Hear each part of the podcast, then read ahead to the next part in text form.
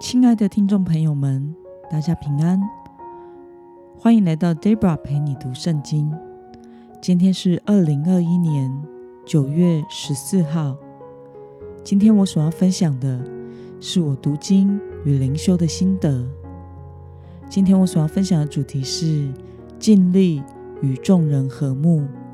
我所使用的灵修材料是每日活水。今天的经文在。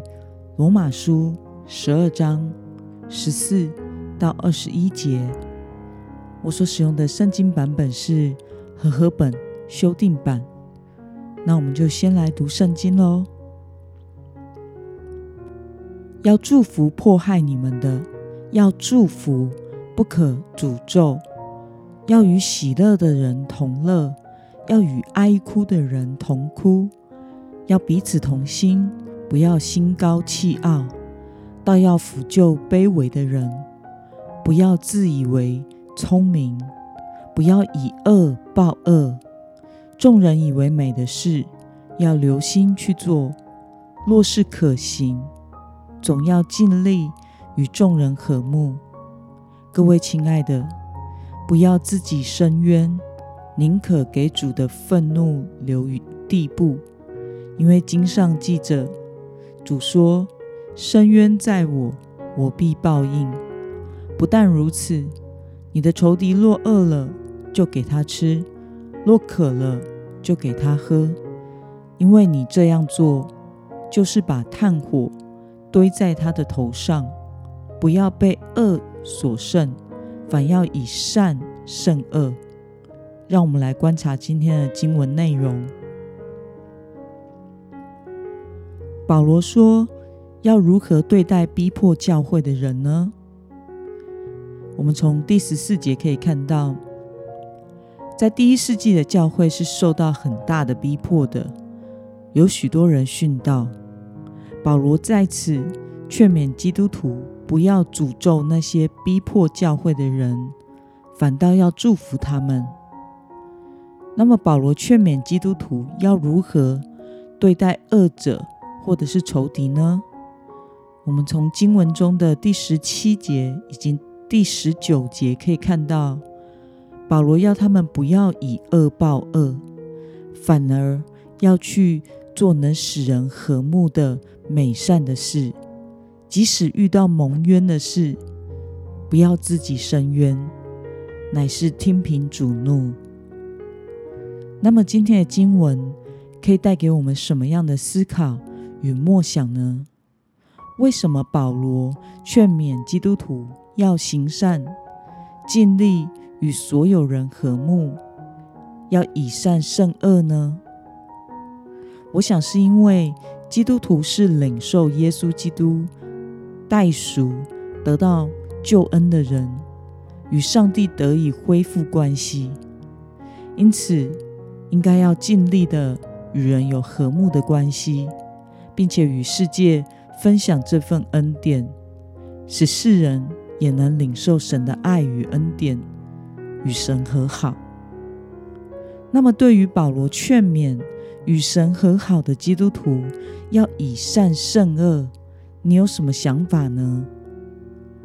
我觉得得着救恩的基督徒，的确是要有更深远的目标，就是让不懂神的爱的人。能够因为我们领受神的爱的人的言行表现而与神和好。不过，每一个时代都有每一个时代的背景以及处境，我们要有智慧的面对冲突，有好的沟通，有界限的爱，才会是促进人际关系的。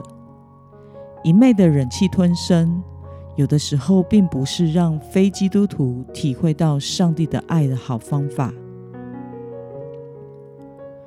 Debra 上周被一位坏脾气的邻居臭骂了一顿，后来了解，原因是他那一天被人指出在一楼的公共区域抽烟，没有戴口罩，让他一股怨气无处发作，因此迁怒于教会，把教会当出气筒。其实一直以来，他都是这样做。在一楼走来走去抽烟，没有戴口罩，只是没有人检举。那一天，他被别人劝说了，因此李逵生气之下打对讲机来骂我们是疫情的破口，也不给我说话的余地。虽然我们完全依照政府防疫规定来办理所有的聚会，划定一点五公尺的距离，以及排固定座位，全程戴口罩，入场消毒量体温。并且采十连制与实名制，因此就算被投诉，警察单位也是不会受罚的，因为是完全合法的。但是基于要与邻居寻求和睦的原则，我从头到尾没有恶言回复，我接收了他的怒骂，并且试图与他好好的沟通。不过当时的他。因为太生气了，而没有接受，并且怒挂了电话。